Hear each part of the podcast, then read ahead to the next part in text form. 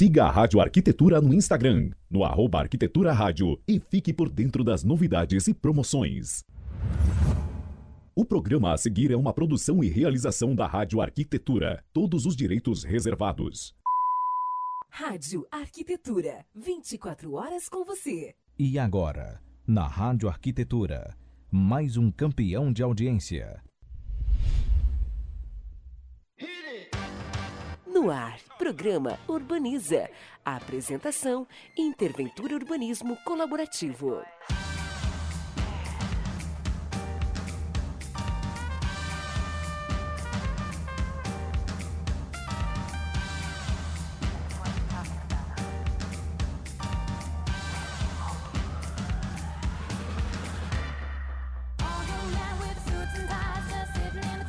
Muito bem, Rádio Arquitetura, Rádio das Mentes Criativas. Uma ótima tarde para você, você que está se conectando com a gente agora pelo nosso site em radioarquitetura.com.br, também através do nosso aplicativo CX Rádio para o seu dispositivo móvel, também através do Facebook. Seja muito bem-vindo nesta tarde de quarta-feira, agora 16 horas e 1 minuto. Está começando mais um programa Urbaniza aqui pela sua Rádio Arquitetura.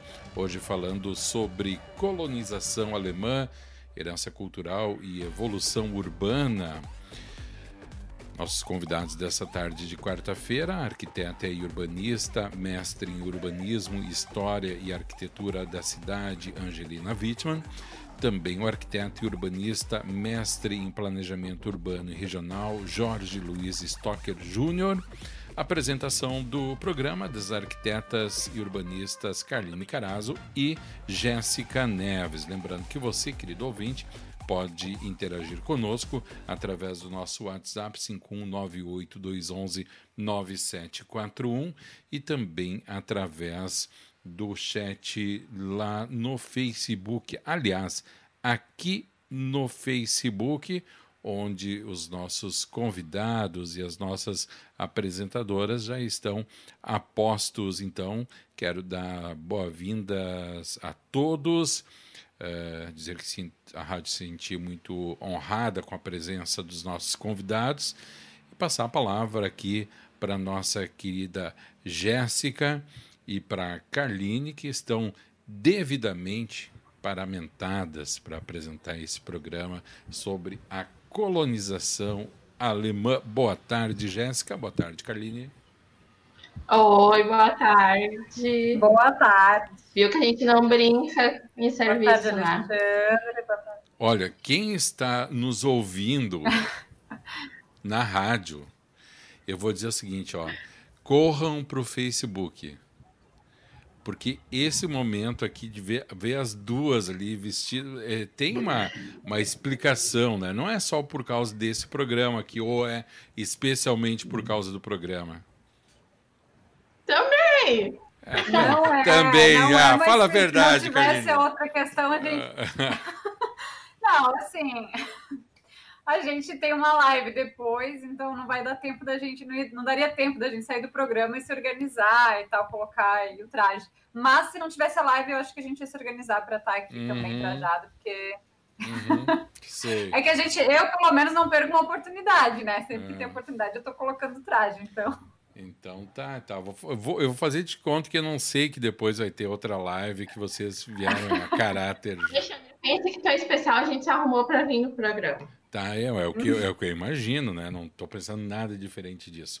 Muito bem, olha só, uh, programa de hoje uh, falando sobre colonização alemã, herança cultural e evolução urbana, recebendo os nossos convidados, arquiteta e urbanista, mestre em urbanismo, história e arquitetura da cidade, Angelina Wittmann, e também o arquiteto e urbanista, mestre em planejamento urbano e regional, Jorge Luiz Stocker Jr., que já estão conosco aqui e Passando a palavra aí, então, para o Jorge, ele está com o microfone mutado ali, é com ele que. E a Angelina, uh, não sei o que, que houve aqui. Ela. Ah, aqui está aqui. Só um pouquinho que ela está na parte de baixo. Ela está com outro dispositivo, vou colocar ela aqui. Só um pouquinho para resolver essa parada aqui. Deixa eu re remover ela aqui. Uh, uh, ok.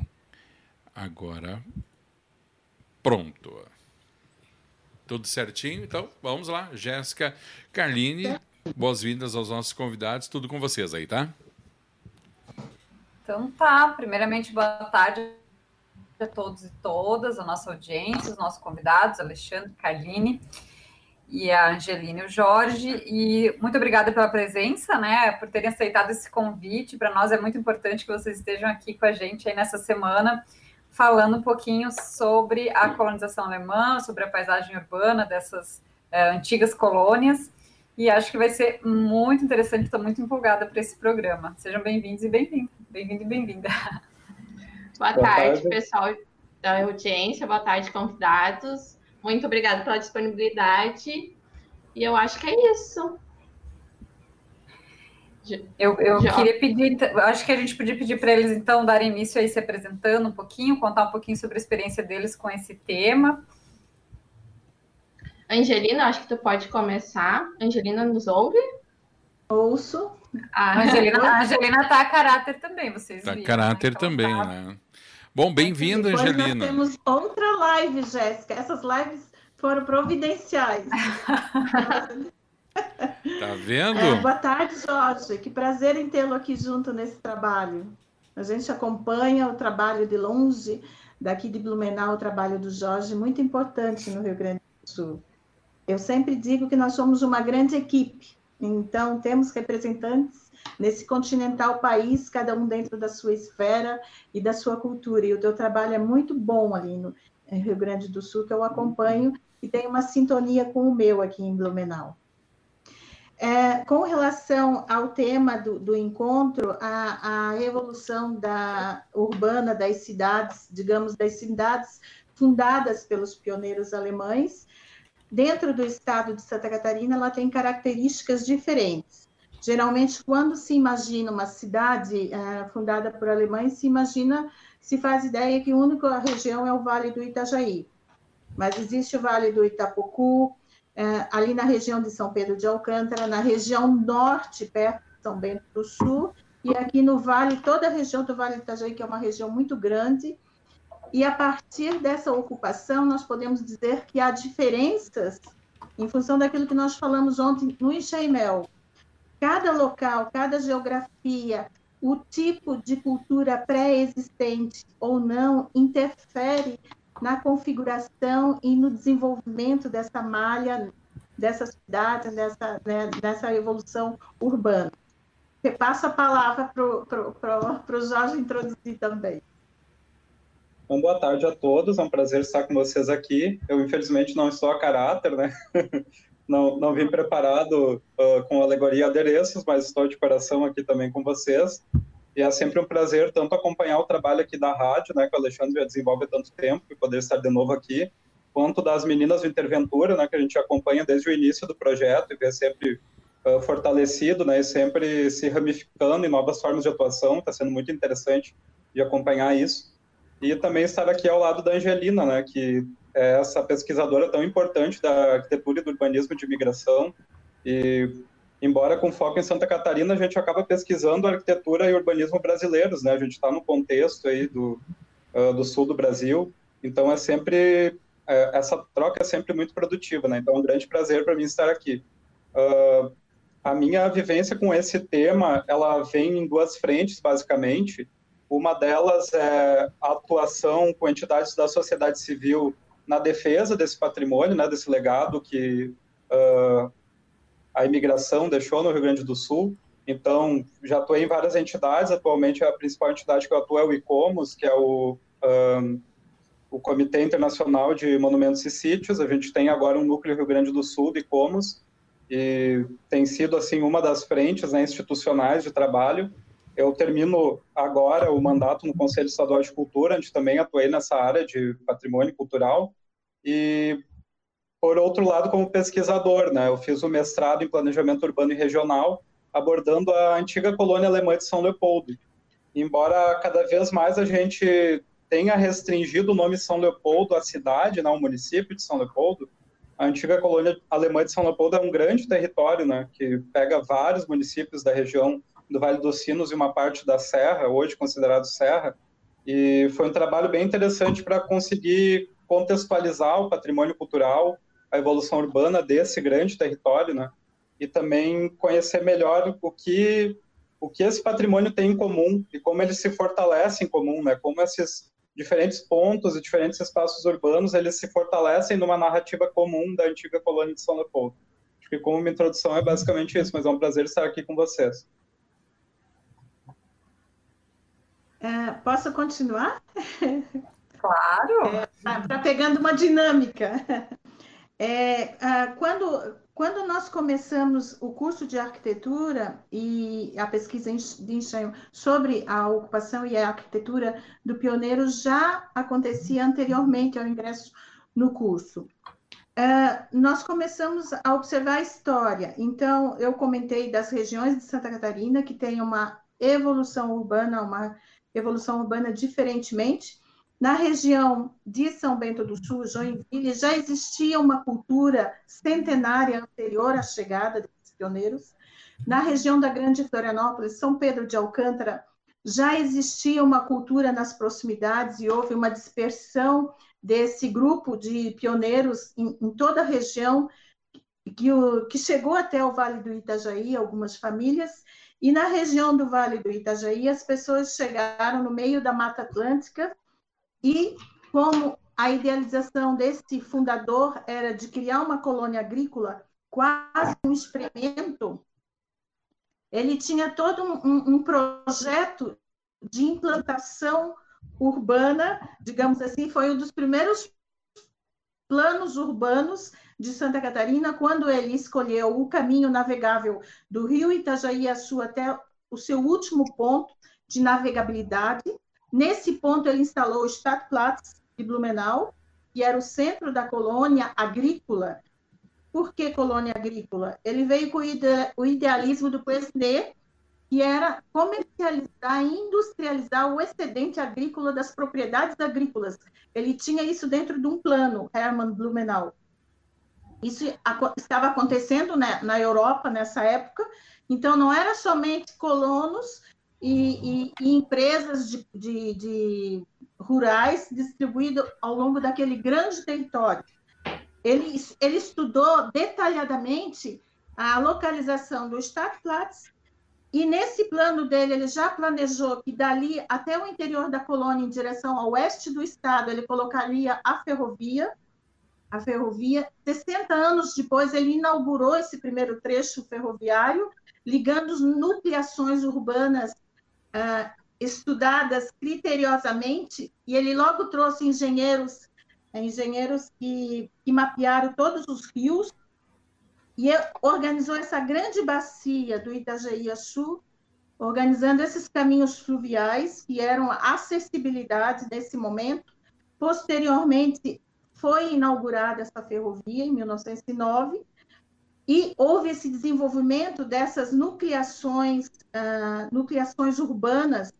Os primeiros embriões das principais cidades do Vale do Itajaí se desenvolveu a partir dessa estrutura, a partir de um plano do fundador da colônia Blumenau.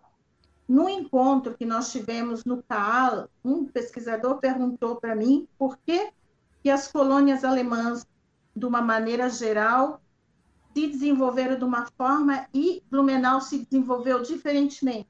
Então, essa é a questão.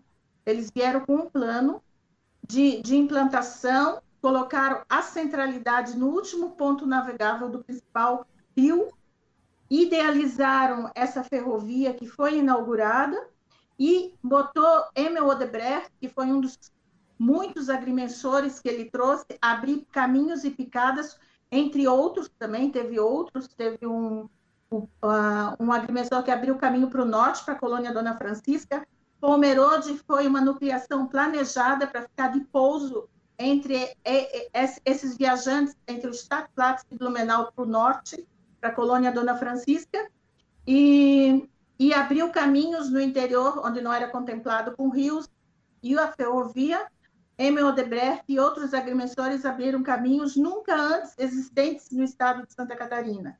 Santa Catarina, nesse período, era o litoral, e era a, a, a vila de Lages que foi aberta para atender os tropeiros entre o Rio Grande do Sul e São Paulo.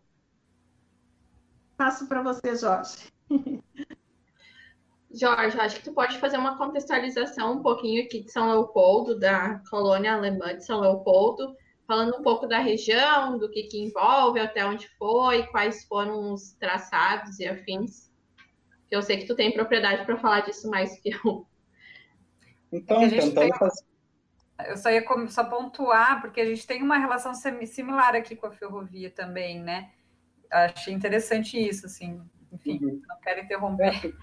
O que o que eu colocaria assim como um contraponto é que a colônia alemã de São Leopoldo ela é um projeto da coroa brasileira, né? Então ela começa com uma política pública, digamos assim. Ela começa como pública e depois ela vai ser complementada por projetos privados. Mas ela basicamente vai ocupar um espaço que era de outro projeto da coroa brasileira, que é a feitoria do linho cânhamo, né?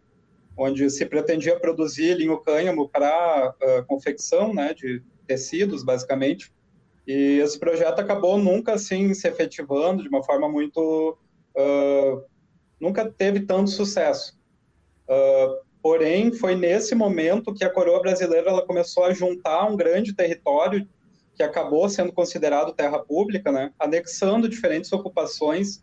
Então, o lado onde fica hoje a cidade de São Leopoldo era onde existia a sede né, da feitoria, uh, da qual fazia parte o que a gente conhece hoje por Casa do Imigrante, né, mas um complexo né, de, de prédios de apoio e de faxinais e de espaços de mata, né?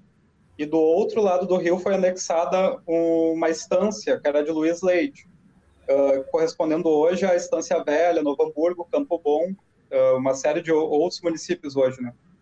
Uh, com a desativação dessa feitoria, o governo, né, o, o, a coroa, ela passa a implantar ali uma perspectiva de colonização alemã.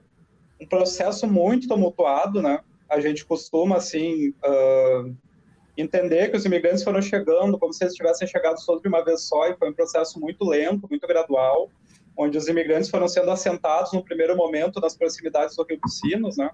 Tanto no atual São Leopoldo, posteriormente no atual Novo Hamburgo, Campo Bom e Estância Velha, recebendo lotes rurais. O que, que, é interessante falando de urbanismo é que existia o projeto de uma cidade sede, que era São Leopoldo, né? E se formos ver até hoje, o traçado de São Leopoldo é um traçado de cidade projetada, né? Ele é uh, ortogonal, ele tem uma um certa regularidade na malha urbana. E a partir do desenvolvimento do interior dessa colônia, que não previa novos espaços urbanos, outras centralidades foram surgindo. Uh, um caso é o próprio Centro Histórico de Hamburgo Velho, né, que era o Hamburgerberg, era um povoado que acabou se juntando numa confluência de estradas e que jamais foi projetado para isso.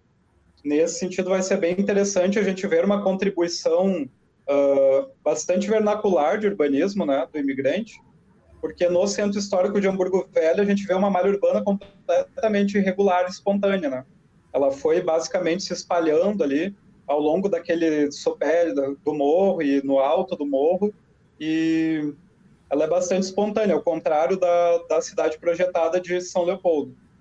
É, esse projeto público, ele foi seguindo de forma bastante controversa nas atuais municípios ali de Dois Irmãos, Ivoti, uh, mais para cima, né, Morro Reuter, Presidente Lucena, em alguns casos pegando terras privadas sem autorização, uma série de conflitos durante esse processo, né? Uh, e mais ou menos ali em 1840, ainda antes, portanto, da colônia de Blumenau, que a Angela nos narrava, uh, a província do Rio Grande do Sul passa a assumir os projetos de colonização. Então, é quando vai aparecer lá a colônia de Nova Petrópolis, Santa Cruz do Sul, aqui no Rio Grande do Sul, então, algumas colônias estaduais, né? Posteriormente, Erechim, Santa Rosa, já colônias mistas, né? Não apenas alemãs, mas também com italianos, poloneses, uma série de outros, outras etnias. Uh, o que resta dessa área ao redor dessa colônia pública passa, então, a ter valor de mercado, né? Então, alguns descendentes de imigrantes, eles passam a arrematar essas áreas, alguns descendentes de imigrantes e outros também de descendência portuguesa, passam a arrematar essas áreas e colonizar de forma privada, não com um projeto tão complexo quanto do Hermann Blumenau, né, que foi colocado aqui, Mas, por exemplo, o Barão do Jacuí, ele faz ali a, a, a divisão do que hoje é Araricá e parte do interior de Sapiranga, Bela Rua, por exemplo, e ele projeta um povoado que jamais saiu ali, que seria Nova Palmira, também como um dado interessante para o uh, quesito urbanismo, né? E a próprio espaço ali de Sapiranga era, era parte das terras da Fazenda Leão e é arrematada pela Sociedade Schmidt-Kremer, que faz um loteamento também cheio de controvérsias, que gera inclusive conflitos como o conflito dos Mucker, que vocês já devem ter ouvido falar. Então, esse território ele tem uma formação bastante complexa, né? Ele não tem assim uma delimitação constante, porque ele vai sendo complementado.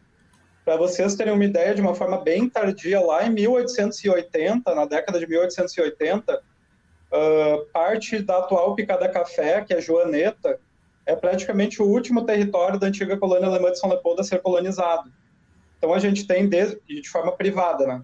Então a gente tem um projeto que começa em 1824 como uma colônia pública uh, da coroa né, brasileira. Ela passa a ser um projeto provincial por algum tempo e depois ele é assumido pela iniciativa privada com subsídio da província. E essa colônia vai se complementando e vai crescendo dessa forma, assim, meio irregular para finalizar, que eu sei que eu já me estendi um pouco, parte também do investimento público nessa colônia é a chegada do trem, que a Jéssica ressaltou, né, como um paralelo com a colônia uh, de Blumenau, que a Angelina colocou. Uh, é a primeira ferrovia do Rio Grande do Sul, né? E é a origem da dívida pública do Rio Grande do Sul também, a dívida que até hoje a gente tem. Porque o estado do Rio Grande do Sul ele se endividou profundamente para fazer essa primeira ferrovia, que era totalmente contracensitária, porque existia a navegação fluvial, né, que era mais barata, e o governo teve que aumentar os impostos da navegação fluvial para viabilizar essa ferrovia. Mas a ferrovia ela acabou então fazendo crescer essa região, né? Ao ponto de quando lermos estudos sobre a formação da região metropolitana de Porto Alegre, a gente vai perceber que ela é polarizada, né, por Porto Alegre de um lado e São Leopoldo Novo Hamburgo de outro, justamente por esse eixo ferroviário que foi criado e que acabou criando um grande polo dentro da região metropolitana, que é esse eixo São Leopoldo Novo Hamburgo. Então, de fato, assim, a colonização alemã marcou tanto a região metropolitana quanto o estado do Rio Grande do Sul, né? Em termos urbanísticos, a, a ponto de definir a nossa região metropolitana, né? Ela é assim e tem esse formato ao longo da ferrovia justamente por conta desse projeto. Mas vamos trocando aí, acho que eu também já já falei um pouco demais por enquanto. Ocupação estelar, né? A cidade se desenvolvia em torno dessa ferrovia. E Jéssica? Não, eu ia dizer que não se estendeu, não fiquem bem à vontade, é, a gente tem tempo bom. hoje. Tá é, eu vou complementando, é legal a gente complementar, porque foi uma história que aconteceu no primeiro momento no Rio Grande do Sul e depois é, se acontecia paralelamente. Eu li umas cartas que o Hermann Blumenau escreveu enquanto ele era fiscal da imigração alemã para o Brasil, ele veio para cá ver como é que os alemães eram tratados aqui, porque lá recebiam informações que, que faziam propagandas enganosas lá. A pessoa chegava aqui, a história era outra. Então foi criada um, um, uma associação e Hermann Blumenau já tinha esse plano de vir para o Brasil, inteligentemente se, se prontificou e veio como fiscal, e ele visitou essas colônias alemãs do Rio Grande do Sul as quais ele descreve detalhadamente. É a coisa muito impressionante. Ele ficou hospedado nas casas de alguns desses pioneiros, ele descrevia quem levava, o nome das famílias. Eu achei assim incrível e a experiência dele tomar o chimarrão pela primeira vez. Não ele acredito não... que ele tomou chimarrão. Gente, eu preciso ele, ele, ele disse que ele, ele não conseguia entender como é que as pessoas passavam aquela bomba de boca em boca.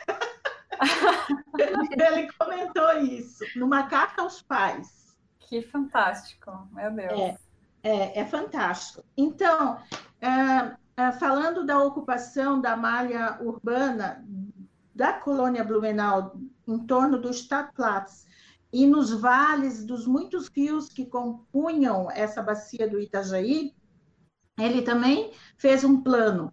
Ele colocava aqueles profissionais e as pessoas com maior aptidão ao comércio próximo, próximo ao Stadtplatz, e as pessoas que já trabalhavam na cultura e na agricultura e com gado e rebanhos para desenvolver essas colônias, esses, essas, essas uh, propriedades uh, agrícolas que deveriam munir essa grande colônia agrícola de matéria-prima. Ele inaugurou esse trem no início do século XX, 1909, e, e quem construiu esse trem não foi como foi ali e não endividou, foi uma tríplice contribuição. Foi o Banco Alemão, foi a colonizadora Hanseática, que tinha interesse em trazer mais uh, famílias alemãs em terras, uh, em, em, colônias que eles negociariam no interior da colônia Blumenau. Então, eles entraram com dinheiro para fazer essa infraestrutura moderna para a época, e com essa infraestrutura eles venderiam bem o negócio latifundiário dele. Você comentou da colônia agrícola ser privada, então ser pública. Aqui, até, até 1880, ela foi particular de Hermann Blumenau.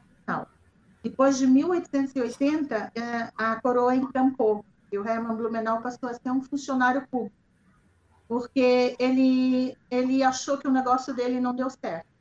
Mas a colônia já existia há 30 anos e o Pedro II assumiu essa, e aí ela se tornou pública, ao contrário da, das colônias do, do Rio Grande do Sul. E esse trem foi fomentado pelos grandes empresários ligados no status da colônia Blumenau, porque eles tinham as fábricas de manteigas, de banha, eles tinham fábricas de sela. As primeiras fábricas de Santa Catarina surgiam nessa região e também na, na, na região de Joinville, mais ou menos iam da, junto com essa industrialização no interior de Santa Catarina, e era necessário que essa matéria-prima do interior chegasse até o então, o trem foi um boom nesse período, junto com o extrativismo desordenado da Mata Atlântica, onde se construíam os, os enxainéis, onde se exportava madeira, se dizimou espécies da Mata Atlântica, uma floresta inteira no interior do, do Vale do Itajaí. Repasso para ti. Eu só queria pontuar que aqui a questão do trem é, Ai, deixa eu aproveitar e dar uma boa tarde aí para a galera que está comentando, fazer um parênteses. É, Oi, Carmen, um abraço. A Carmen estava conversando comigo aqui um pouco antes do programa. Jéssica acompanhou a nossa live ontem, a Jéssica Maier está aí também, e a Júlia. Um beijo para todas. É, então, eu estava falando sobre, é, queria falar sobre o trem, né? Porque hoje a linha férrea, essa que liga Novo Hamburgo a Porto Alegre, ela, digamos assim, ela prosperou, né? Porque ela está aí até hoje. É, ela não, alguns trechos dessa ferrovia, enfim, não existem mais, mas esse trecho principal aqui, esco, escoando os produtos de São Leopoldo, ela foi evoluindo e está ali ainda até hoje. A gente, a gente usa o trem, né? Oi, Juliana, boa tarde, tudo bem? Um abraço aí para quem está nos acompanhando. E lá em Blumenau, não. E, e, a Angelina fez um trabalho, o primeiro livro publicado dela é sobre a ferrovia no Vale do Itajaí, inclusive um, livro maravilhoso e com vários detalhes assim muito ricos em relação a isso. E a ferrovia lá, ela, ela não deu continuidade, né? Ela foi desativada.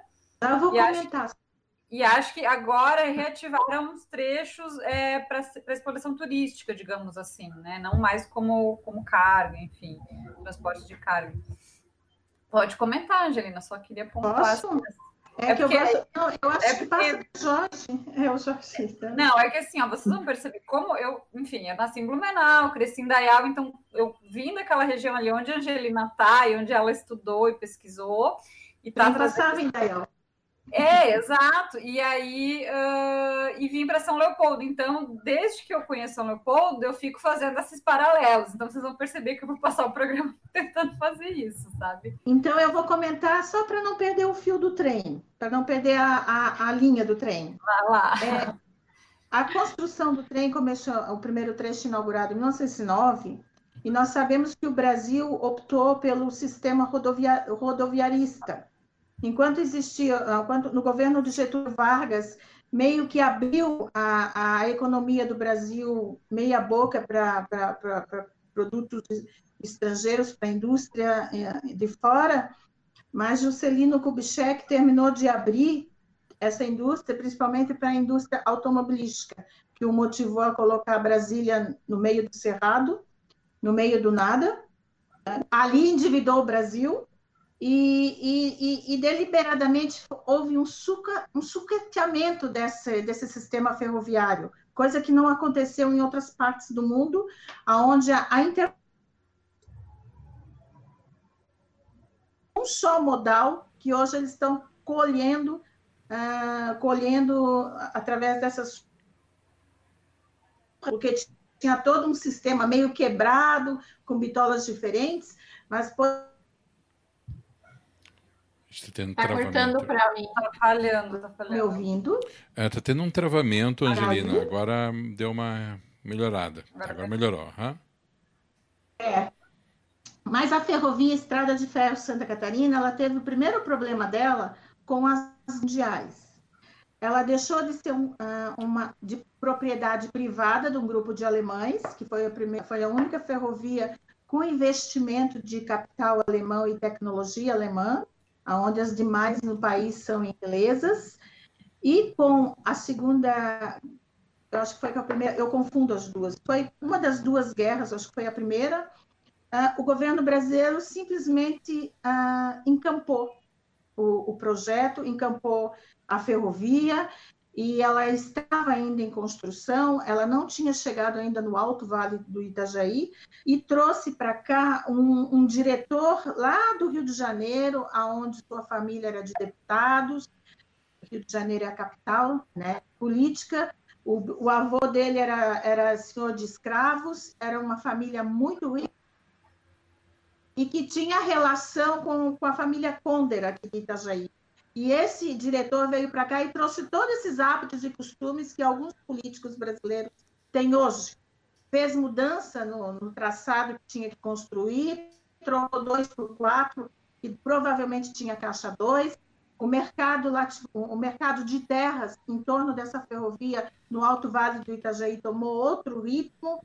Então, então houve ali já começou uma decadência e depois total uh, totalmente era erradicada em, em 1971, aonde ocupou mesmo, mais ou menos o mesmo traçado em direção ao oeste, a BR-470, que também tem problemas hoje de... de, de uh, ela não atende a demanda de fluxo de veículos, de caminhões, porque é, uma, é um caminho importante que liga o oeste de Santa Catarina ao litoral, para essa, pra, essa uh, não só de pessoas, mas também da produção entre essas regiões, né? Jorge. Então, o que eu ia comentar basicamente é o seguinte, um pouco da, uh, do contexto, assim, da relevância dessa via férrea que foi a linha Porto Alegre-Novo Hamburgo e que posteriormente se, se estendeu a Porto Alegre-Canela. Uh, foi, como eu comentei, a primeira ferrovia do Estado, ela causou uma série de endividamentos para o Estado, mas como ela ficou praticamente, digamos assim, inutilizada por ser muito cara e ligar, um ponto com o outro que já tinha uma ligação mais barata, que era a hidroviária, ela acabou demandando uma expansão tanto da linha férrea quanto de estradas que levassem até o ponto final, que era Novo Hamburgo. Então a gente vai ter assim boa parte da configuração urbana da região metropolitana sendo dada por esse fato. Uh, começa pelo centro de Novo Hamburgo ser onde é, né? Porque o povoado começou em Hamburgo Velho e acabou deslocando-se a centralidade para Novo Hamburgo, porque ali terminou a ferrovia, então ali se instalou o ponto final da ferrovia. Uh, quem passeia aqui pela serra conhece ali a estrada Presidente Lucena, que começa em Ivoti, passa por Presidente Lucena e sobe, né, em direção à Nova Petrópolis, Picada Café. Essa estrada ela foi aberta exclusivamente para dar acesso de todas essas colônias até o ponto de carga da aviação férrea, para que os colonos então trouxessem seus produtos e des, uh, descarregassem em Novo Hamburgo. Então, uma estrada estrutural até hoje ali, né, pra, pra, entre esses municípios que foi aberta em função da ferrovia. Por outro lado, se abriu a ferrovia de Novo Hamburgo até Taquara, no primeiro momento, né, e lá já existia então a colônia privada do Mundo Novo. Então, foi no, um novo eixo, né, que deu uma continuidade para essa linha e tornou ela mais interessante, porque ligar Porto Alegre a Taquara não era tão fácil quanto ligar Porto Alegre a São Leopoldo, por exemplo, por, uh, pelo Rio dos Sinos.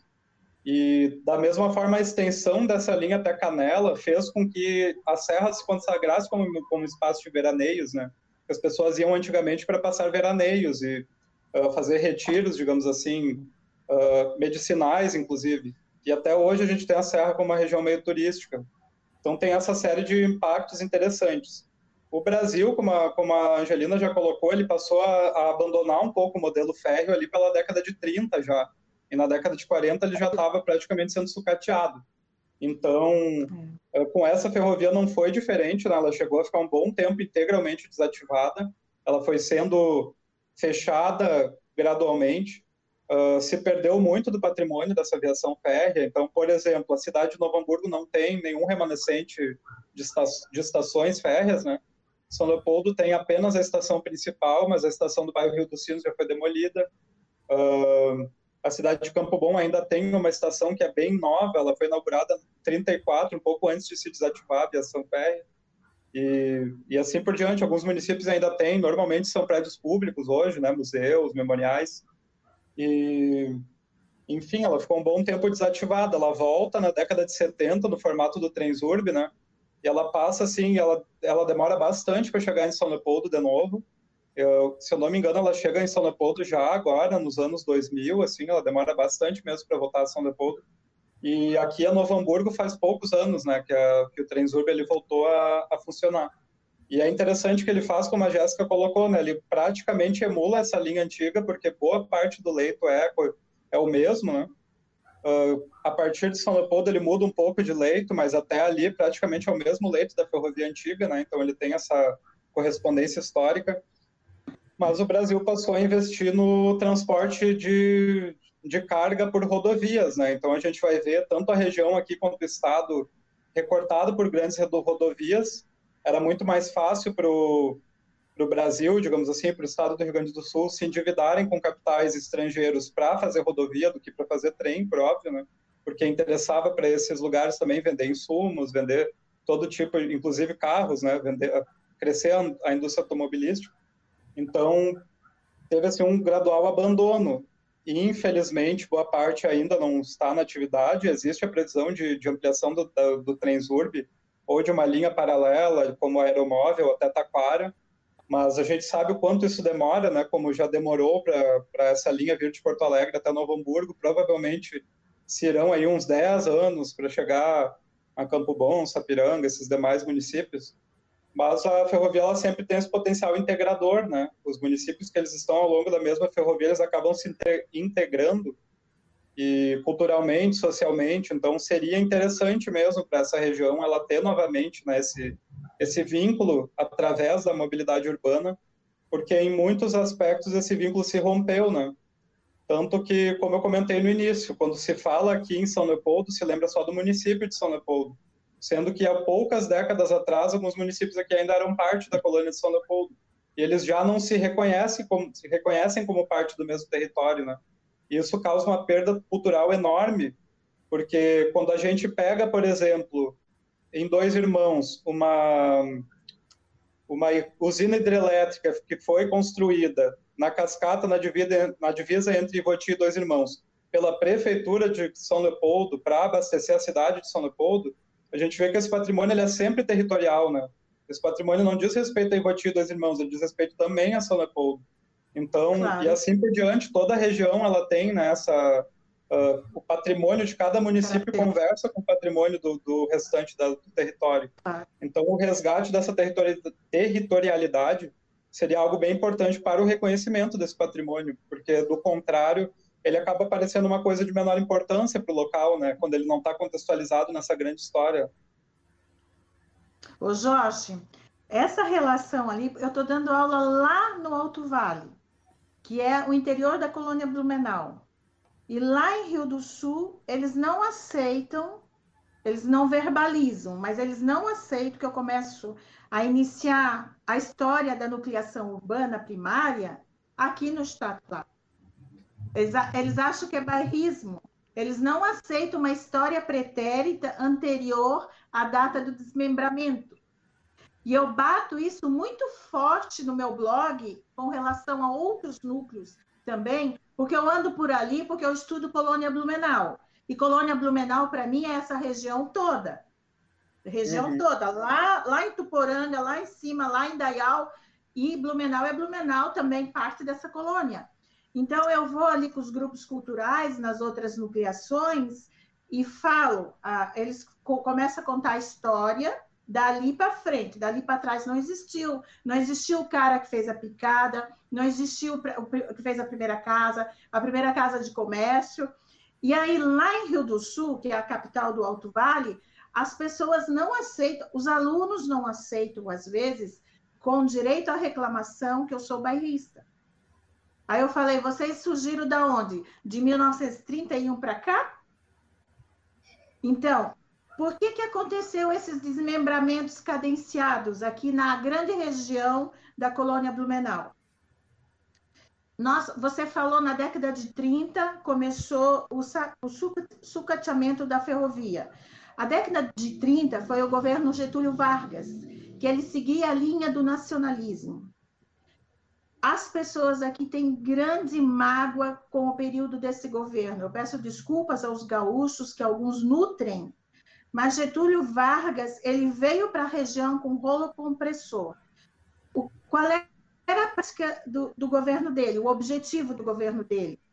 A colônia Blumenau, de repente, era isolada aqui dentro, o, gover o governo de Santa Catarina colocou os imigrantes aqui dentro, e eles tiveram que se virar, eles tiveram que construir a, as primeiras estradas, como várias colônias por ali, as primeiras estradas, as primeiras escolas, as primeiras igrejas, com pouco ajuda desse governo imperial e desse governo da província. Eles edificaram uh, cidades aqui com, com, os braços, sozinhos. E, o Getúlio Vargas, ele com essa implantação do governo e do nacionalismo, ele não queria mais um Brasil em pedaços. E ele queria um Brasil, que, por exemplo, nós não poderíamos uh, ter uma colônia que produzisse o seu próprio alimento. Teria que, que é, essa, esse, essa produção deveria circular entre essas regiões.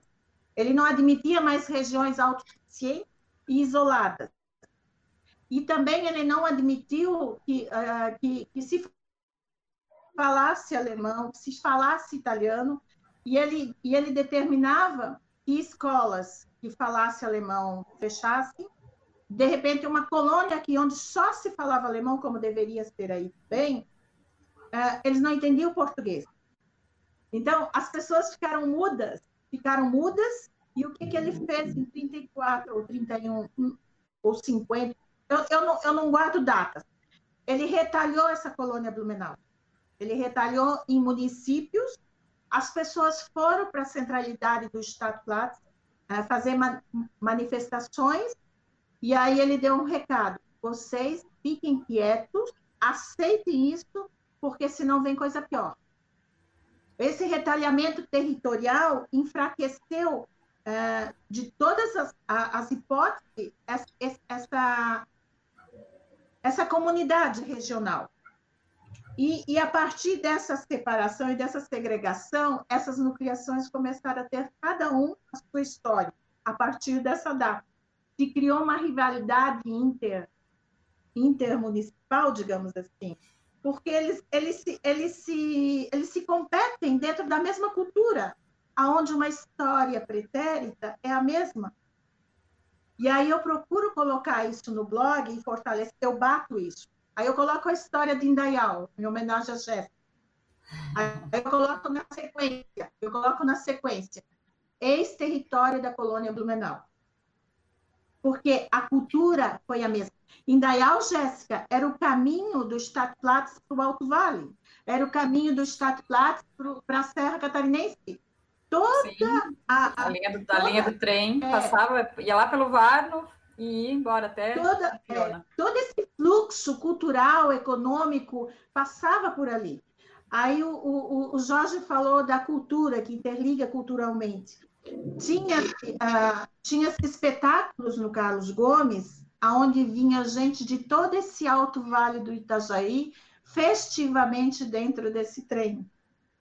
Que quando a gente fala com os mais antigos, os olhos deles enchem de água então, não, não existia essa segregação territorial e espacial e uma forçosa.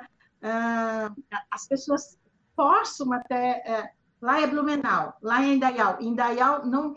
Lá é. O pessoal de Rio do Sul não aceita essa história pretérita que às vezes a gente precisa contar para compreender a formação urbana daquele local, que nasceu na junção de dois rios, porque ali M. Odebrecht encontrou um lugar mais baixo, onde passava o gado, onde passava a tropa, onde passava a boiada, que vinha da Serra Catarinense e que vinha para o litoral em direção ao Stadtplatz de Blumenau. Ah, e o filho do M. Odebrecht abriu a primeira casa comercial lá, nesse local, onde veio meia dúzia de casas e aonde surgiu o Rio do Sul.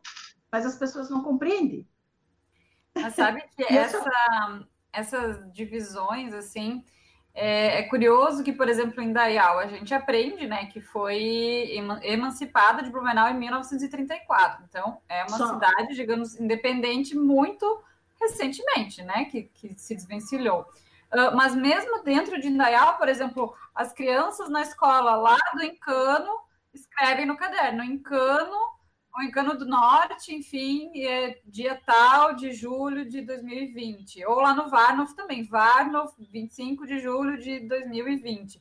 É, mesmo dentro da cidade, enfim, tem essas, essas questões de não se identificar como parte do todo, né? É, essa divisão assim das pequenas comunidades é, é, bem curioso isso, assim. Porque... Por exemplo, Jéssica, eu comecei a escrever o livro do Enxaimel, né? Aí o pessoal fala enxaimel do Rio Grande do Sul, enxaimel da Francônia, enxaimel de Santa Catarina, enxaimel do Espírito Santo.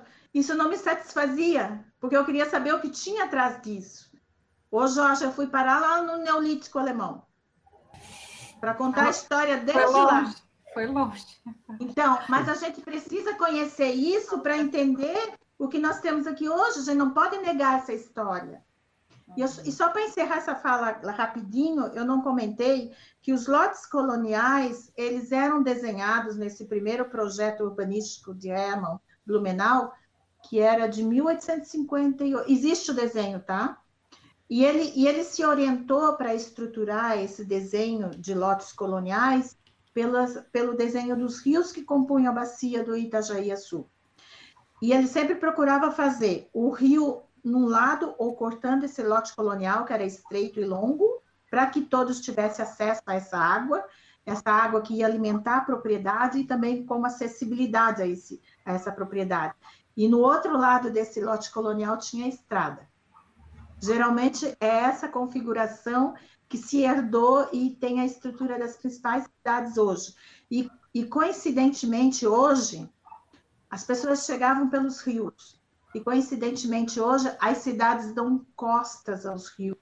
Esse elemento tão bonito, tão bonito naturalmente, tão prestigiado e tão valorizado nas cidades europeias para navegabilidade, para contemplação.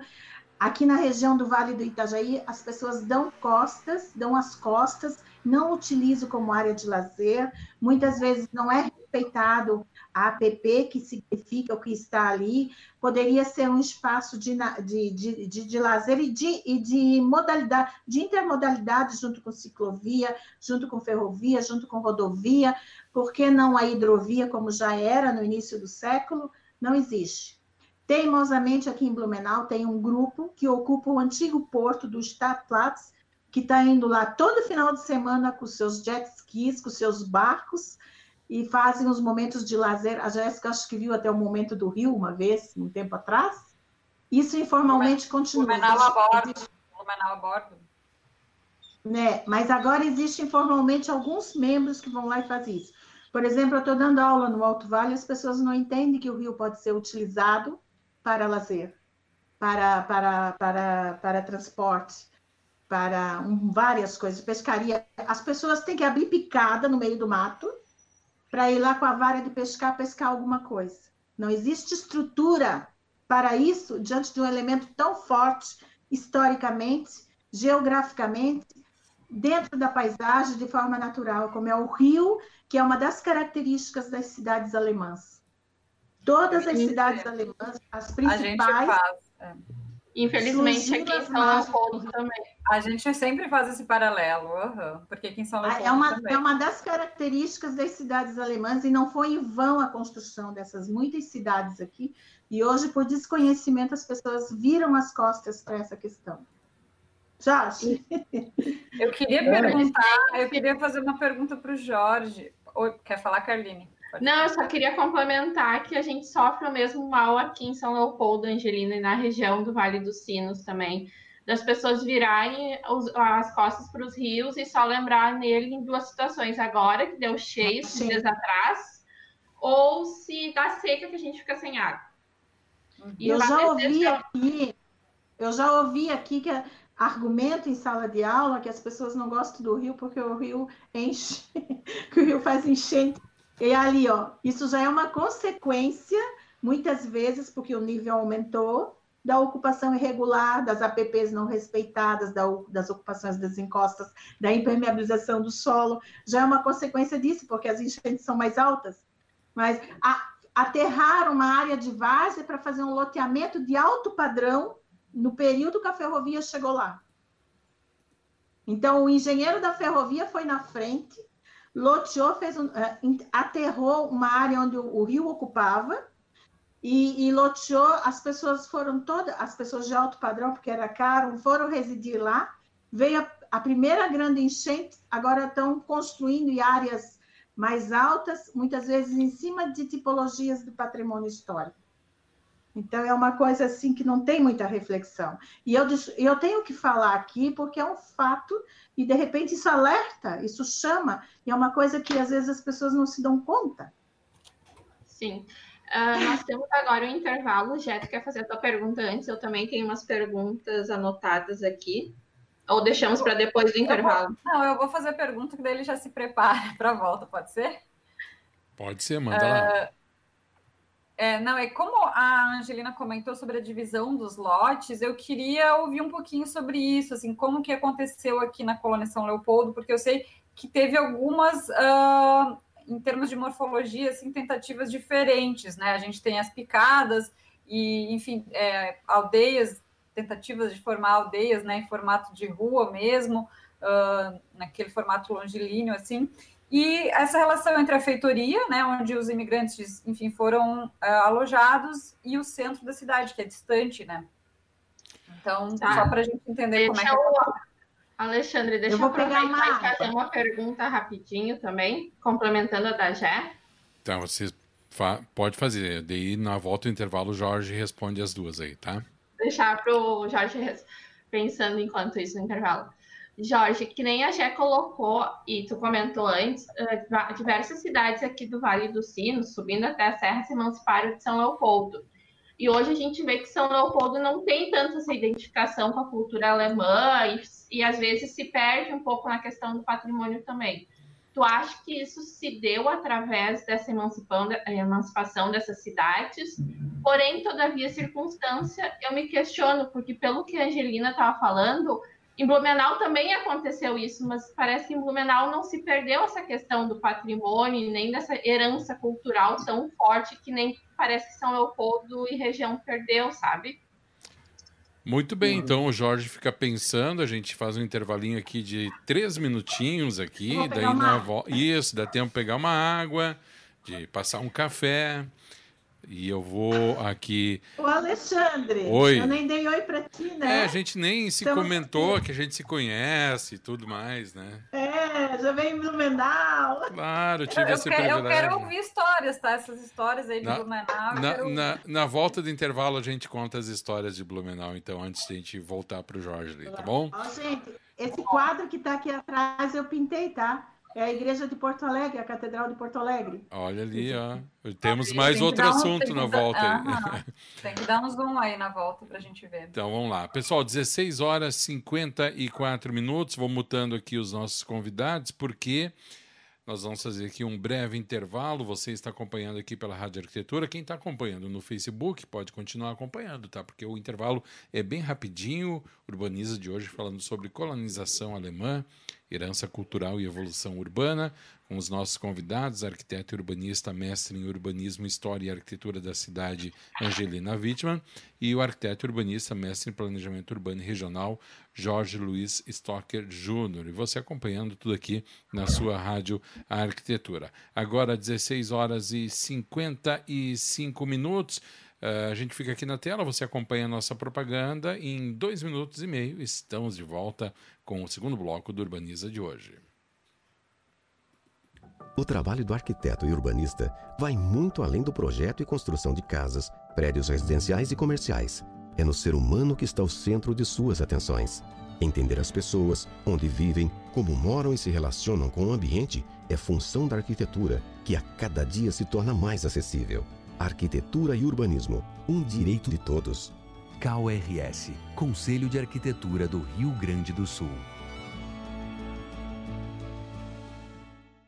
Você está conectado na Rádio Arquitetura. Rádio Arquitetura tem o apoio institucional da SET Experience e Plena Madeira Design.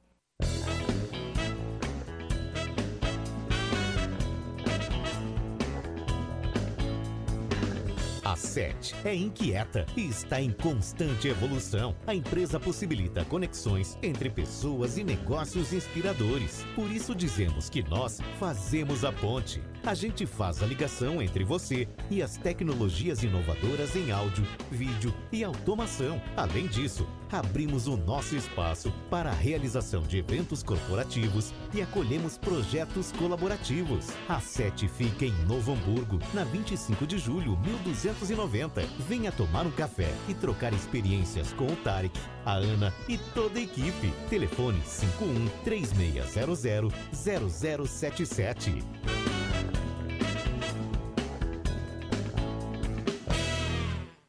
Não saia daí, daqui a pouco estamos de volta.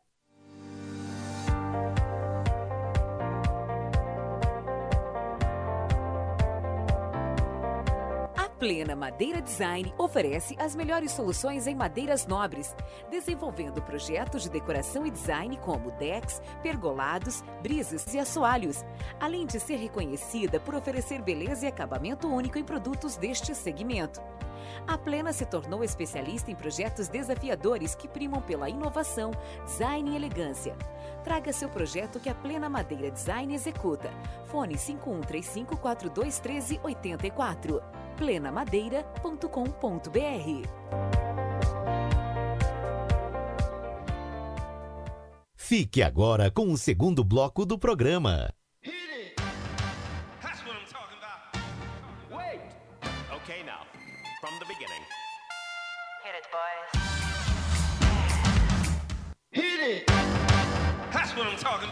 Muito bem, Rádio Arquitetura.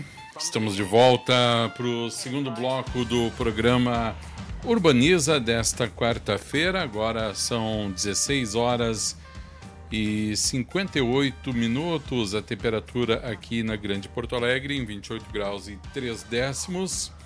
Você acompanhando o nosso programa pelo site da Rádio Arquitetura, também através do aplicativo CX Rádio também com imagens no Facebook. Lembrando que você pode interagir conosco pelo nosso WhatsApp 51982119741, também através do Facebook com os comentários no Facebook.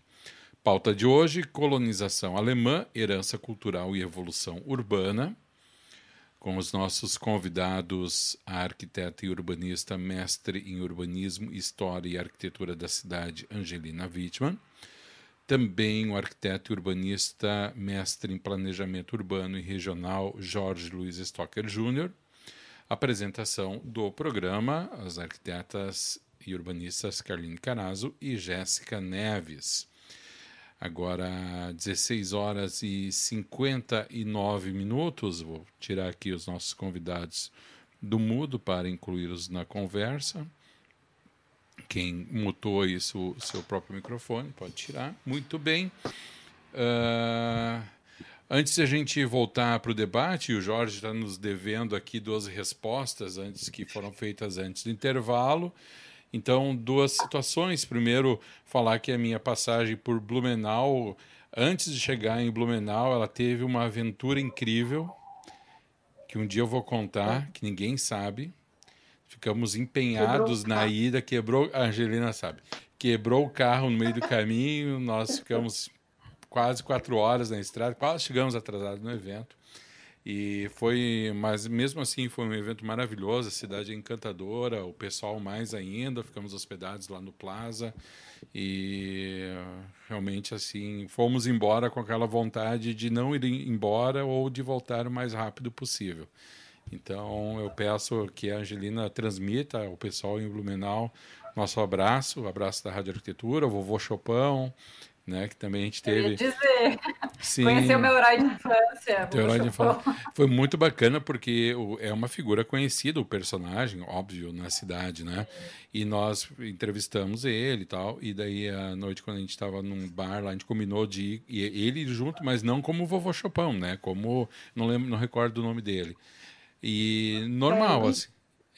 Luiz, Luiz, Luiz E daí, quando nós chegamos lá e estávamos no bar, daqui a pouco apareceu ele paramentado, né? Vestido de vovô Chopão e a vovó Chopão. E o pessoal na volta, né? Brincando e tal. E eles vieram direto na nossa mesa e foi um momento muito bacana. E o segundo aqui eu quero pedir. Oi. Ele é um publicitário que faz trabalho há mais de. A idade do Oktoberfest, de dedicação.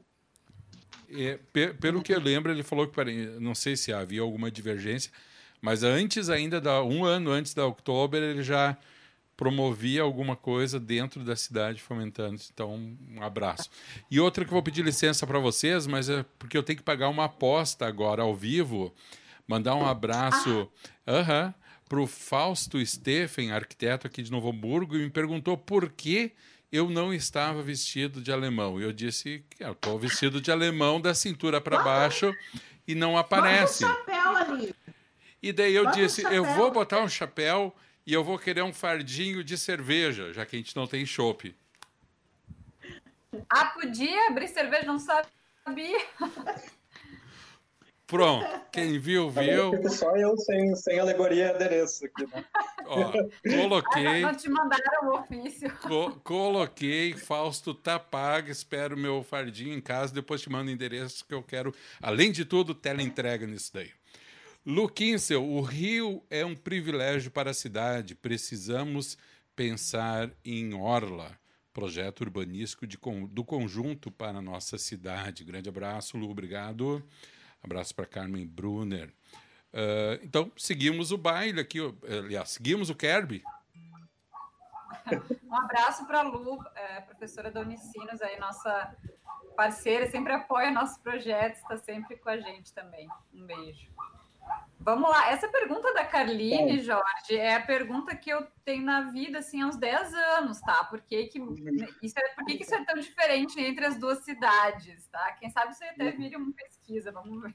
Uhum. Vai lá. Então, eu vou tentar responder as duas perguntas, né? A primeira era sobre a divisão dos lotes, eu vou começar por ela e vou tentar, embora seja difícil, ser bem rápido. Uh, enquanto os imigrantes vinham, chegavam aqui, ficavam alojados temporariamente na antiga feitoria, uh, de início os lotes não estavam nem demarcados, né?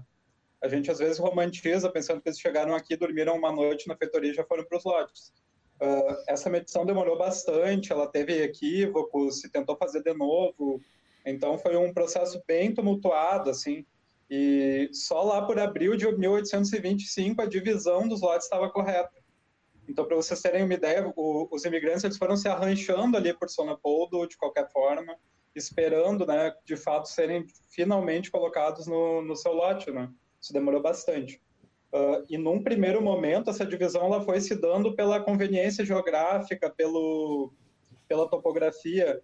Então, digamos assim, do Rio dos Sinos até mais ou menos o ponto onde se encontra Hamburgo Velho, hoje, em Novo Hamburgo, os lotes eles eram bastante irregulares, eles foram sendo traçados assim, tentando perfazer a mesma área quadrada, porém com formatos bastante irregulares, assim, tentando pegar uh, algum curso d'água, tentando não pegar só encosta de montanha, de morro, foi, foi feita uma tentativa assim.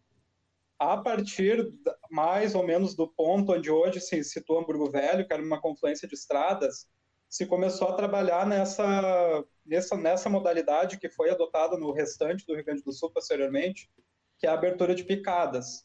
Uh, isso foi uma forma de despachar logo esse, essa divisão e de conseguir distribuir logo para os imigrantes que já esperavam, porque dessa forma ou se abria uma estrada ou se utilizava uma que já existia, se delimitava uma, um tamanho de frente de lote e o de fundos ficava meio no abstrato, né? Então, por exemplo, aqui em Novo Hamburgo e Campo Bom, os fundos a norte era a encosta da Serra e a sul era o Rio dos Sinos. Como não havia muito levantamento muito bom, alguns lotes ficavam gigantes, outros um pouco menor. Uns pegavam área de banhado, outros pegavam muita área de encosta, eles foram ficando bastante irregulares. Isso acabou gerando aquilo que a Jéssica comentou antes, que são aquelas grandes estradas aldeia, né? E a gente até hoje, em algumas localidades, tem dificuldade de saber onde começa e onde termina a localidade. Normalmente ali se fazia uma centralidade ao redor de uh, vendas coloniais, ao redor da igreja, só que aí no nosso caso aqui a gente tem convivendo igrejas luteranas e católicas, às vezes duas igrejas luteranas de condições diferentes e uma católica, às vezes ainda entraram outras congregações, então muitos povoados eles vão se distribuindo e tem três ou quatro centralidades ao longo de uma grande estrada, né? Então tem essa, essas peculiaridades locais, assim, que, que vão, vão delimitando, mas basicamente foi esse sistema que foi reproduzido, pelo que a Angelina colocou, nas colônias de Santa Catarina, especificamente na de Blumenau, que são esses lotes muito alongados, né, com uma frente bastante exígua, e isso favorecia alguma proximidade entre as casas, né, também criando algum senso de comunidade, e esse lote muito alongado para, para os fundos.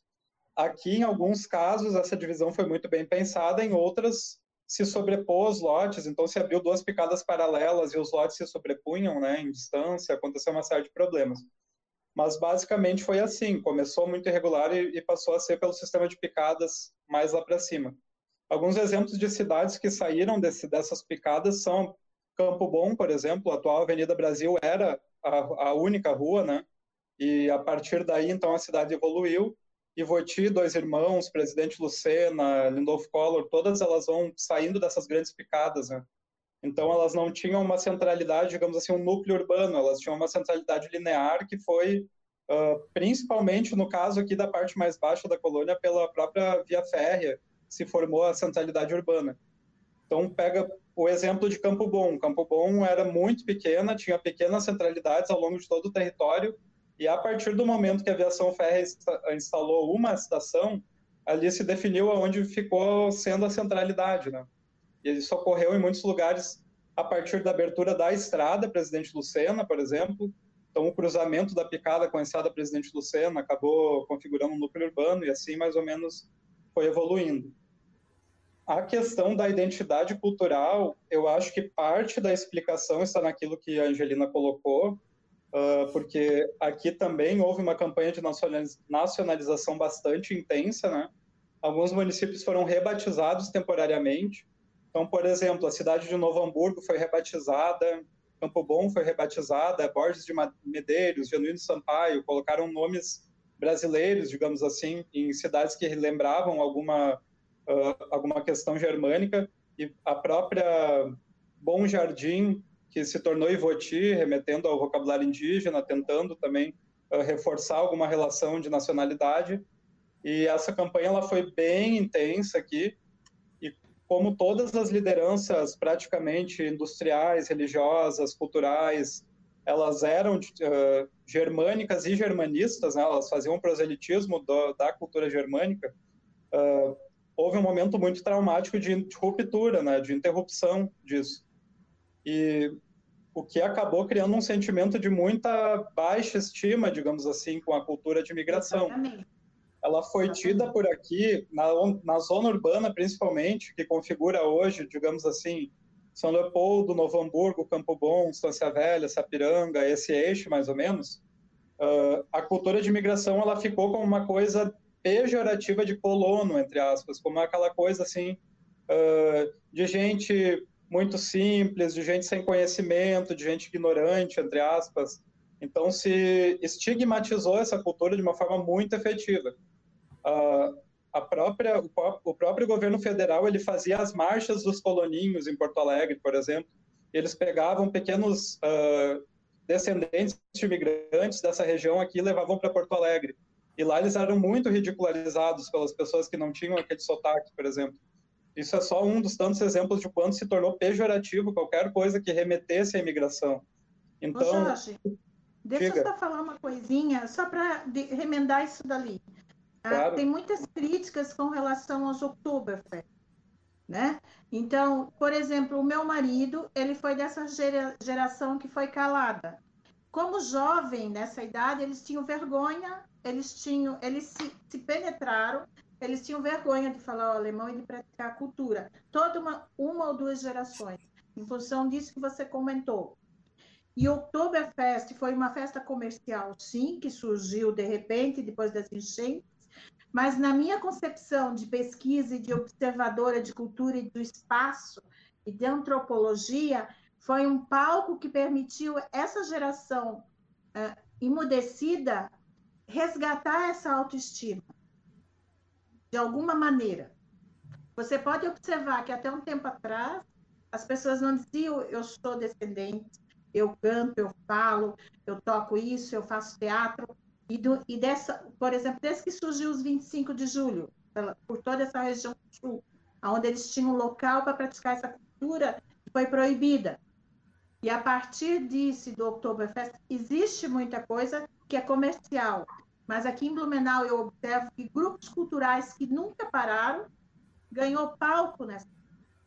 E eles se sentem felizes, eles se sentem orgulhosos de uma coisa que eles foram amordaçados durante um período dentro da cidade que eles fundaram. A gente vai falar, inclusive, sobre isso. Uhum. Não, só ia complementar bem rapidinho, uh, só para complementar outras coisas que aconteceram. Uh, o fechamento de grupos escolares, onde os professores eles ensinavam em, em alemão, uh, a instalação de grupos escolares nacionais, onde as pessoas sequer falavam português, então os alunos não entendiam os professores, né? gerando também um sentimento, digamos assim, de burrice nos alunos, né, porque eles se sentiam insuficientes para aprender. Uh, o confisco de bibliotecas em alemão, de sociedades e de indivíduos, então muitos livros foram confiscados e queimados. Uh, resumindo, se tornou vergonhoso. Se tornou vergonhoso ter letreiros, ter nomes, ter qualquer coisa que remetesse a isso. Esse processo ele demora muito para ser revertido, né? Porque ele vai começar lá na década de 30, desconsolida ali nos anos 40, e principalmente ali com a Segunda Guerra e após a Segunda Guerra, por motivos óbvios, isso vira, se intensifica bastante. Mas só na década de 70, com a comemoração do Sesc Centenário da Imigração, é que começa a se olhar novamente para essa cultura de uma forma aberta e pública. Porque tanto o governo federal quanto o governo estadual, ele passou a valorizar essa trajetória e através do contemporâneo. Então, se pegava empresários, por exemplo, de descendência alemã, para fazerem parte da comemoração. Foi nesse momento, por exemplo, que em São Leopoldo se inaugurou aquela praça com o monumento do Sesc Centenário, a Praça da Biblioteca ali, né? Tantos outros espaços. Isso tem paralelo com o que a Angelina fala sobre a Oktoberfest, porque essas comemorações, né, embora elas sejam efêmeras, digamos assim, elas passam, elas marcam muito porque elas congregam e elas criam narrativa.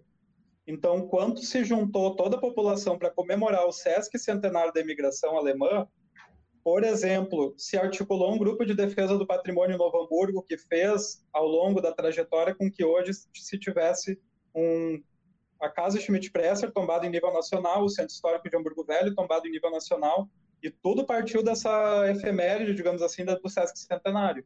E da mesma forma, em Novo Hamburgo, na mesma época se agitou, agitou os primeiros tombamentos estaduais, então saiu o tombamento do Castelinho, saiu o tombamento da Ponte, saiu o tombamento da antiga feitoria, uh, a partir de uma festividade que tinha uma pretensão, digamos assim, muito restrita.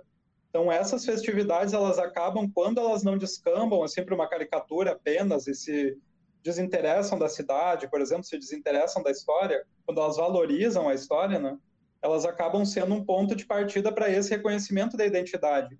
Eu acho que no caso de São Leopoldo, mais do que qualquer outro município, isso falta muito porque é muito enfraquecido, né? A gente acompanha, embora com algumas melhoras ao longo do tempo, que as festividades anuais de São Leopoldo, por exemplo, elas não têm características culturais, né? Elas são muito difusas. No geral, elas tentam ser assim uma festa genérica, onde tudo, onde tudo que, digamos assim, é popular acontece. Não existe uma tentativa de reforço do, de alguma identidade local.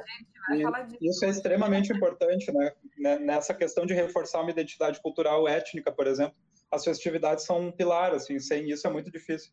Elas se perpetuem também. Exatamente. A nossa live hoje às 18 horas é sobre isso. Angelina, eu convidei a Patrícia, Patrícia Helman, aí de Blumenau, que conhece. A Carline vai estar com a gente e o secretário de turismo uh, de Dois Irmãos. É, o tema é justamente isso, assim, como uh, perpetuar essa, essa identidade e passar, fazer com que os jovens se interessem por essas tradições, por essa cultura. E eu vejo que em Blumenau a Oktoberfest, por mais que podem criticar o quanto quiser, mas ela tem um papel fundamental nisso, assim. E realmente aqui Posso falar? São, aqui, só deixa eu terminar rapidinho. Aqui em São Leopoldo a gente tem a São Leopoldo Fest, que ela vem, né, digamos, com essa intenção mas acaba falhando por não trazer talvez tantas é, tantos símbolos, digamos assim, tantas tradições culinárias que poderia ter muito mais, né? Mas eu sei que o Oktoberfest em Blumenau também já teve essa fase, então eu tenho esperança de que chegaremos lá. Mas se tu tá ali, mas sabe, sabe, sabe, sabe, uh, Jéssica, sabe o que que acontece em Blumenau? É um dos motivos que eu tenho um blog também, o Alexandre já sabe, eu já falei lá com ele em, em ano passado. É, e, e, é como as casas em Chaimés também. A gente tem que resgatar a autoestima dessa geração que perdeu, dos filhos deles, mostrando que os pais faziam, como é que a escola funcionava. A gente tem que resgatar essa cultura e também não tem que ficar engessado no passado. Exato. Se diz também, se diz assim também, ó, cultura alemã. E se fala em cultura alemã como se o alemão fosse todos iguais a, na Alemanha tem muito mais cultu diferenças culturais que o Brasil. Que se a gente já pega um gaúcho, um baiano e um amazonino, a gente já vê que, que não tem nada a ver uma cultura com a outra. É rico, multicultural. E na Alemanha é assim também. Então, aqui, os, os, os, os descendentes desses pioneiros acham que alemão é alemão. Pronto, é alemão. Aí tu vai lá para a Alemanha, tu vê que lá no sul é uma coisa, tu vê que no meio é outra, no norte é outra e tal.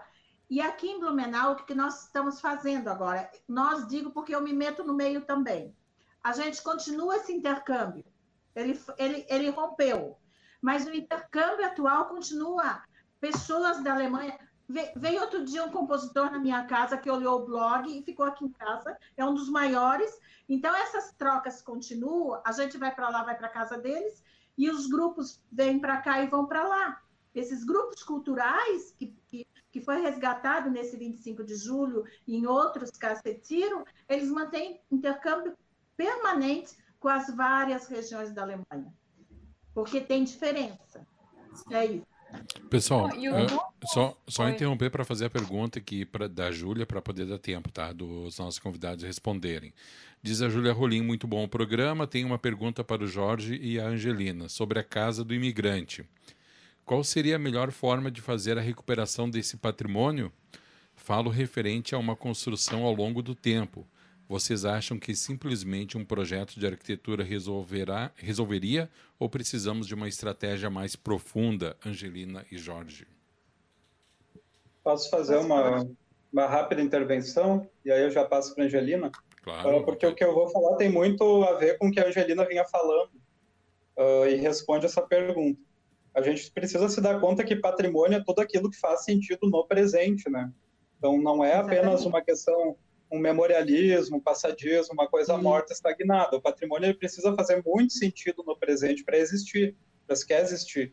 Ele é uma construção de sentidos em cima do que fica do passado, né? seja de prática, seja de físico, né? no caso da arquitetura. Então, eu acredito que a casa do imigrante ela precisa de um grande momento de construção comunitária ali, né?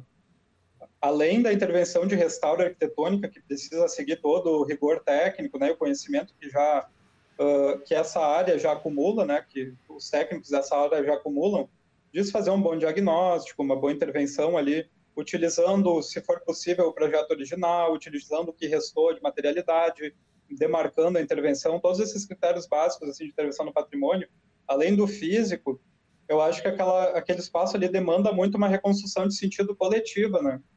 Porque essa casa ali ela foi muito simbólica em vários períodos, mas ela também ficou muito abandonada por vários períodos. Então ela, a gente precisa pensar o que, que ela vai simbolizar agora. O que, que aquele espaço vai nos trazer? Por que as pessoas vão visitar aquele espaço? Porque o fato dela ter caído e não ter incomodado tanto assim, isso já, já é um pouco sintomático da falta de relação das pessoas com aquele espaço. E acho que é tão claro quanto aquele espaço ali tem um potencial, né? Uma grande área verde, tem todo o potencial de acontecer inúmeras coisas ali. E me parece muito pequeno que se pense nesse espaço ali como um segundo museu, por exemplo. Não reduzindo a importância de um museu, que eu, eu acho os museus importantíssimos, os acervos importantíssimos. Mas uh, essa casa ali não funcionou como museu, né? Eu acho que isso é claro para todos. Ela não funcionou apenas como museu ela não conseguiu a sua, digamos assim, a sua manutenção ao longo do tempo, funcionando apenas como museu. Então, me parece que ressignificar aquele espaço ali para conectar ele com a população é primordial para qualquer coisa que se faça ali. Eu acredito que se apenas se restaure e volte até aquele uso, assim, em 10 anos a gente vai ter esse problema de novo. Porque não fez nem 10 anos que ela havia recebido a última intervenção, né? Então a gente vê assim como como é rápida a decadência, digamos assim, de um espaço que tem pouca importância de fato para a população. Então, é claro que eu não vou me arriscar aqui a dar usos, mas eu penso que sim, ali poderia ter um espaço de memorial, e eu acho que ele não, precisa, não pode ser o memorial da cidade de São Leopoldo, ele tem que ser o memorial da colônia de São Leopoldo, porque essa, esse espaço ali é significativo para a feitoria, a antiga feitoria e para toda a colônia de São Leopoldo. Então, resgatar a escala regional, resgata o interesse regional desse espaço ali ao mesmo tempo que dar usos contemporâneos para esse espaço ali é importantíssimo, né? Ele não pode apenas ser um espaço de acervo, porque a cidade de São Leopoldo tem um excelente espaço de acervo, que é o Museu Histórico Visconde de São Leopoldo. E aquela casa ali tem potencial para muito mais do que isso, né? Para que se vivencie a história de formas diferentes, que se vincule de formas diferentes com aquele espaço. Então, eu faço muitos votos de que, além de, da recuperação do espaço, que se faça uma recuperação afetiva daquele lugar ali também, né?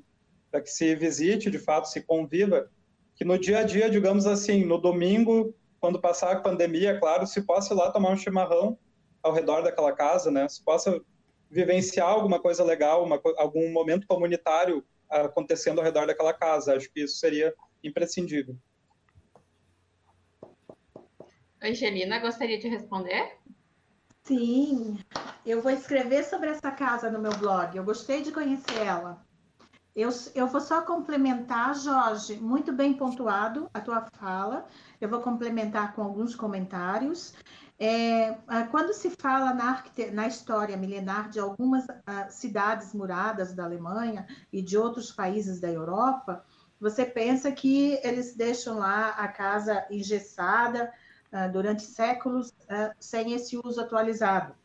Então, né, nessa último tempo que eu fui lá, eu fui pesquisar em Chaimel, o arquiteto lá da cidade levou numa edificação do ano de 1100, aonde se automatizava toda essa edificação, que era um antigo moinho medieval, e na parte interna dela tinha todo o aparato para funcionar um escritório da mais alta tecnologia e contemporaneidade. Enquanto paisagem da cidade, as cidades, o que, Uh, vou dar só um hífen. O que eu achei importante nessa casa do, do, da feitoria, exatamente o entorno dela não foi descaracterizado também.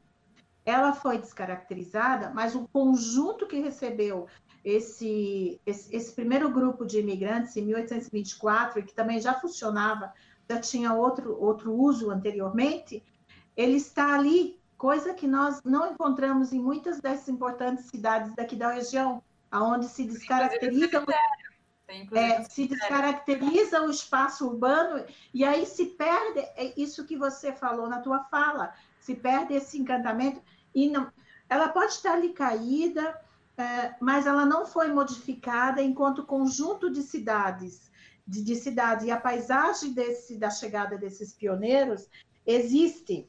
Então, de fato, o arquiteto, o urbanista e as pessoas que vão organizar um espaço ou uma arquitetura, o que ele faz é readequar o uso dessa arquitetura que teve importância em tempos passados, em recortes passados, para outra sociedade, para outro uso, ele vai fazer essa adequação para esse uso atual, com critério, com, com a historicidade, ah, para dar essa continuidade, mas, na verdade, o nosso trabalho é essa readequação espacial ah, nas várias escalas, de cidade à arquitetura, sem quebrar e sem. Por isso que é muito polêmico isso quando entra na área do preservacionismo. Então, ela deve ser resgatada. Eu acredito que dentro da técnica que ela foi construída, até mesmo para mostrar como ela foi construída, eu descobri alguns elementos do, da, de casas semelhantes. Eu recebi de uma senhora que estava na palestra ontem, Jéssica, a foto de uma casa igualzinha, inclusive com a estrutura embaixo do peitoril das janelas. Então, eu vou fazer uma analogia quando eu vou escrever isso, e, e essa técnica deve ser resgatar resgatada, não com tijolos maciços, como nós vimos lá, mas como taipa, até para as pessoas observarem, deixar partes à mostra para os interessados perceberem como era construída uma edificação dessa. E esse entorno, concordo plenamente, Jorge, ele deve ser aproveitado para atrair essas pessoas, como eu vi lá em Porto Alegre, naquela praça grande, que as pessoas vão para a praça, vão andar de bicicleta, vão expor artesanato, e ali nós temos esse espaço que pode fazer agregar e, e, atrair pessoas para esse, esse local histórico ímpar para o Brasil. Não é só para a região, não é só para o sul, é para o Brasil. Ali chegou o primeiro grupo, grupo organizado de imigrantes alemães. E, e o lugar, ele não está descaracterizado, o local.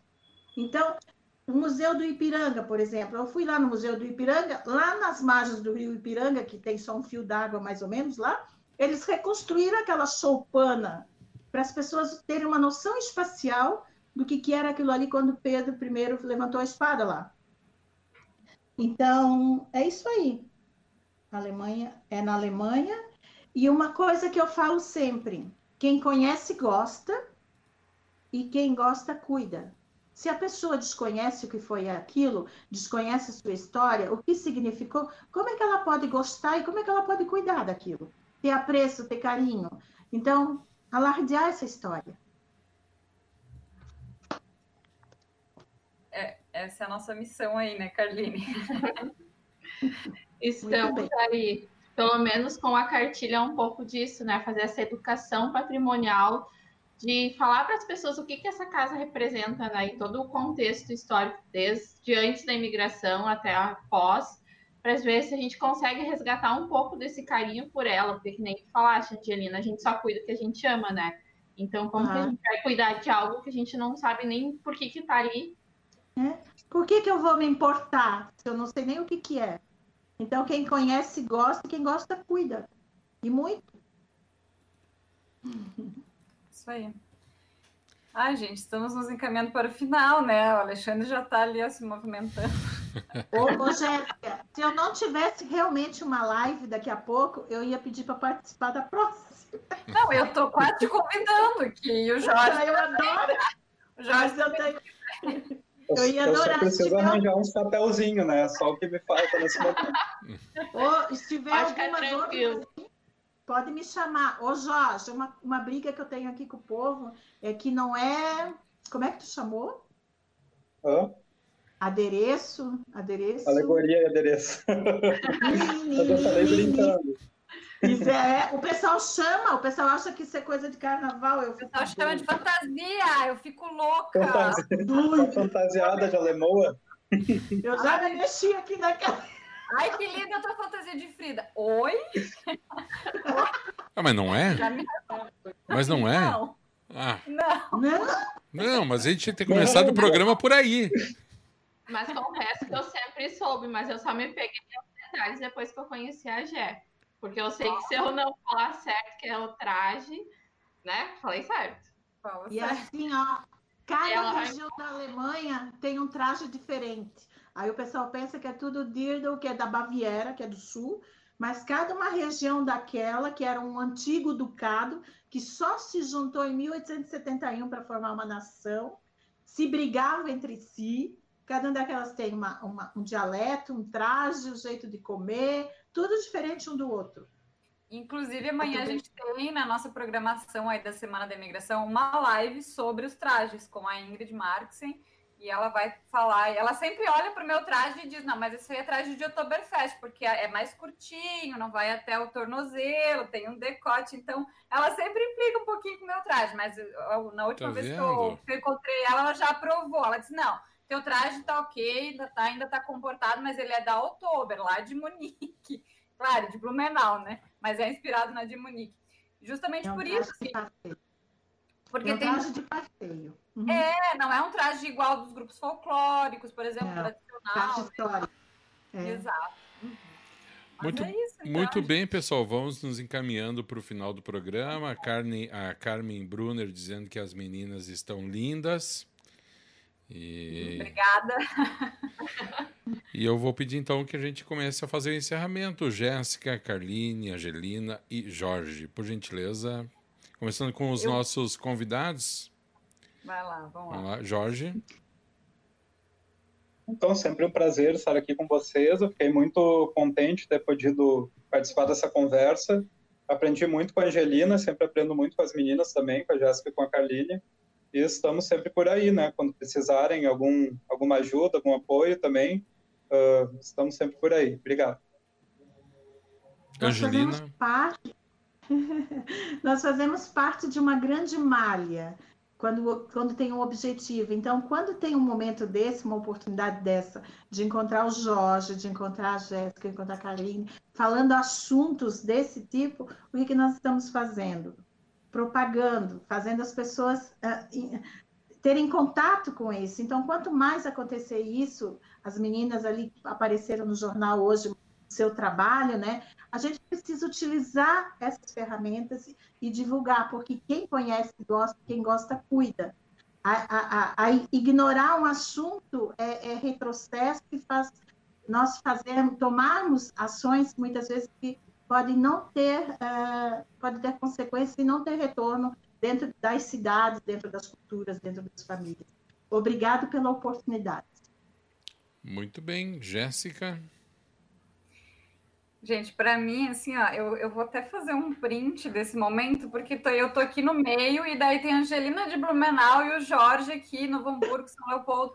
E para mim, desde que eu vim para São Leopoldo, em 2010, eu sempre encho o saco das gurias falando, né? Ninguém aguenta mais me ouvir falar, ah, mas em Blumenau é assim, daí é assado. E eu tô sempre fazendo esse, esse paralelo entre, entre as duas cidades do meu coração, né? Eu me sinto cataúcha, sempre falo isso. Então, para mim, esse momento está sendo muito especial. Agradeço por vocês terem aceitado esse convite. Obrigada pela aula que vocês sempre nos dão. É sempre um prazer aprender com vocês. Obrigada. E obrigada Nossa, a toda a gente aí que nos acompanhou.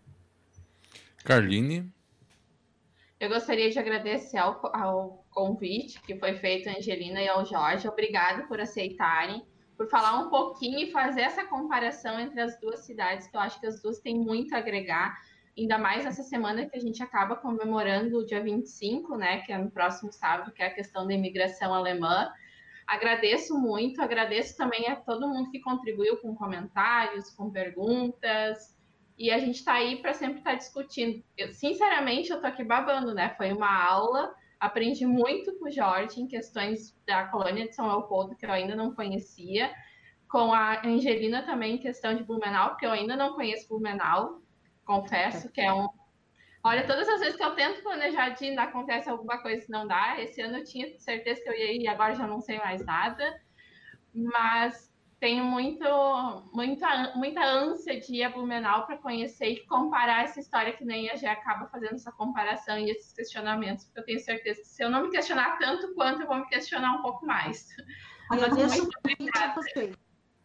eu deixo o convite a vocês, eu receberei com muito carinho os três colegas se vierem a Blumenau. E Alexandre pode vir quando quiser lá com ah, eu, eu, eu, achei que ia me deixar de fora. Os três colegas, eu disse, ah, pronto. Aí eu vou, mas não, eu, eu para ir para Blumenau não preciso nem de convite. Eu vou, vou assim e vejo o que acontece lá depois. O máximo que pode acontecer é me perder lá no, entre canecões de chopp e já era, estou feliz também. Gente, muito obrigado, obrigado aos nossos convidados. Obrigado por essa aula uh, nesta tarde de quarta-feira. Realmente é um assunto uh, que eu acho que foi falado em algum momento, né? A gente não pode, acho que tem que preservar o passado, tem que ter o reconhecimento, né? Mas a gente também tem que ter um pé no presente e fazer com que as novas gerações entendam a importância disso dentro do contexto histórico e principalmente não sintam vergonha disso, né? Que foi durante muito tempo de uma certa forma aconteceu e, e, eu posso falar porque também sou de descendência alemã, misturado como todo bom brasileiro, mas tem ali umas gotinhas de sangue alemão também. Então, muito obrigado aos nossos convidados nesta quarta-feira, arquiteta e urbanista, mestre em urbanismo, história e arquitetura da cidade, Angelina Wittmann também o arquiteto e urbanista, mestre em planejamento urbano e regional, Jorge Luiz Stocker Júnior, as nossas queridas apresentadoras, Carline Carazo e Jéssica Neves, do Interventura. Agradecer a todos que participaram aqui da nossa live, né? comentando, inclusive até vou colocar na saideira do programa aqui os últimos comentários. Rubem Dias, muito bacana, curtindo e aprendendo muito com todos vocês também Carmen Brunner, gratidão sempre aprendendo com vocês. Cirlei Blaut Fengler, é uma pena que o 25 de julho é conhecido hoje pelo Dia do Colono e Motorista. Uh, Jéssica Maier, obrigada, gostei muito da apresentação. A Karin Brickmeier, parabéns, muito live, muito vivo. E a todos que acompanharam também no site da Rádio Arquitetura. Muito obrigado a todos. Vou desconectando aqui os nossos queridos participantes. Angelina, muito obrigado. Um beijo a todos vocês aí em Blumenau. Jorge, também muito obrigado pela participação. Carline, grande abraço. Até semana que vem. Gé, abração. Valeu, tudo de bom. Bom final de semana. E para você que está acompanhando a Rádio Arquitetura, você fica agora com a nossa programação automática. Você que acompanha aqui a nossa transmissão, também quero pedir que você entre no nosso Instagram, dê essa força ali no arroba Arquitetura Rádio, segue a gente que sempre tem programação da Rádio Arquitetura. Desconectando nossos amigos no Facebook, muito obrigado, muito obrigado a todos vocês. Na sequência também vamos desconectar aqui o pronto, Facebook já foi. E você que está acompanhando aqui na Rádio Arquitetura, você fica agora com a nossa programação automática. Voltamos amanhã a partir das 9 horas da manhã aqui na sua Rádio Arquitetura.